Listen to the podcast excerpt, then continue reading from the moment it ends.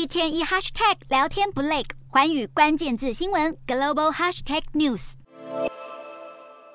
迪士尼在今年二月宣布，预计裁员七千人，以节省五十五亿美元（约新台币一千六百八十五亿元）的开销。在这几波的裁员动作中，连迪士尼的皮克斯动画工作室都已经裁掉里面的七十五个职位，这里面还包括两位负责制作电影《巴斯光年》的高阶主管。这两人分别是《巴斯光年》电影导演安格斯麦克连以及制片加林苏斯曼。当初这部片耗资两亿美金拍摄，还找来美国队长克里斯伊凡替《巴斯光年》现身配音，可惜最后票房只回收了不到两亿三千万美金。合台币只有大概七十亿左右，还被选为二零二二年最赔钱电影第三名。而且相较于二零一八年的《超人总动员》第二集，在差不多的预算之下，《超人总动员二》全球票房高达十二亿美元，合台币超过三百六十八亿台币。《巴斯光年》电影成绩差强人意，也是造成导演和制片被迪士尼扫地出门的原因之一。导演安克斯麦克连在皮克斯已经工作长达二十六年，制片加林苏斯曼更是从皮克斯第一部电影《玩具总动员》起就一直。坚守岗位至今，如今因为电影票房惨不忍睹，被迪士尼秋后算账，让人不胜唏嘘。除了大砍人事成本之外，迪士尼还将电影和电视部门合并为娱乐部门，并且取消负责发行的部门。迪士尼今年的大规模裁员，主要目的是节省营运成本，并且将重心放在串流服务上，希望让迪士尼自家的影音串流平台 Disney Plus 盈利可以增长，